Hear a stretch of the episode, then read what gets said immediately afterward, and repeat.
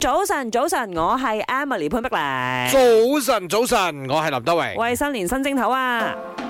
哇，真係聽到呢啲咁嘅音樂呢，就覺得農曆新年氣氛啊，真係十分濃厚嘅。誒，今日呢一題呢，我睇咗之後，我百思不得其解，因為尋日嗯 producer 佢 set 題嘅時候都冇同我哋討論，我係就喺度諗啦，佢問啊，好大膽咁就 set 咗個題啦。係啦，你係咪一個會做年度計劃嘅人？對於我嚟講啦，呢條問題根本就唔係一條問題，因為我自嗯細就係一個一定會做計劃，即係一定會 plan 嘢嘅人嚟嘅。嗯，嗯，嗯即係就其實譬如話啦，讀書嘅時候，如果你要攞 A 啊，嗯你一係定要讀書咯。即係譬如話，呢一月開始就會同自己講話，哦，OK，我要呢個月要開始讀啊邊個 chapter 啦，我要點樣讀啊，咁我先至可以到達我嘅目的地啊咁樣。嗯嗯係咪咁嘅呢？林生，嗯誒，我細細個當然就冇呢啲咁嘅 planning 噶啦。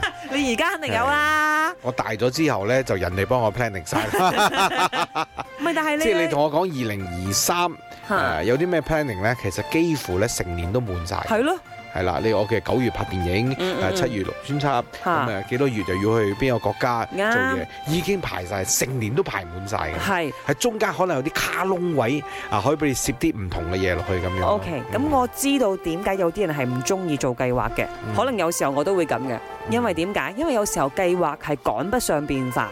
即即係你 plan 完啦，咁啊啲嘢又變嚟變去，咁樣點樣？冇得變嘅，有啲嘢真係冇得變嘅，fix 好咗嘅。最因為尾我要計你劃。今年我要拍兩部電影，一部電視劇，嗰度啊咧就已經係搞咗我半年啦。係係係係呢。啲係冇得好變誒嘅嘅嘢嚟嘅。你你如果中間可能發生一啲嘢啊，有啲人講，誒、林生，因為你老細嘛，你梗係要 plan 啦。我打工嘅啫，我 plan 乜鬼啊？我都咁樣。仲 要 plan 就慘啦，就係我唔 plan，有人去 plan，就 plan 到我咩時間都冇晒啦 O。K，因為我哋兩個咧都係會計劃嘅人，我哋揾個唔會計劃嘅人入嚟講。你你你你精嚟，我哋嘅 producer 啊，點解你會問呢題咧？你一定係一個唔會做年度計劃嘅人啦，啊係嘛？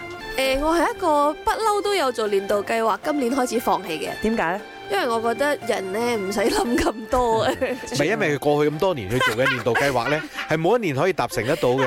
所以一個原因就係咁啦。所以是但求其就得啦。啊係係啦，船到橋頭自然直。你想做咩？你而家去做，唔好諗咁多。啊，活在當下啦。嗯 OK，我哋有兩派，一派就係活在當下派，另外一派咧就係覺得我啊一定要做計劃啦，傻噶，一定要做計劃啊，嗰件事先至會達成啊嘛。唔知你係點睇嘅咧？年度計劃冇啊，次次計劃硬係有阻滯嘅，反而冇計劃咧就順順利利嘅喎，所以我都係冇計劃㗎。呢個年度計劃呢個嘢呢，查實呢係一個 mindset 嚟嘅。咁樣唔好講為自己做咩大事啦，咁樣本身每年呢都要為自己做翻少少細事嘅，就係、呢個年度計劃啦。呢啲嘢呢，其實係呢都係會促進你呢慢慢慢慢去步向成功嘅。雖然每年可能有時都唔唔係講好如意啦，但係呢個 mindset 呢就會令到我哋呢會有進步嘅。你信我啦。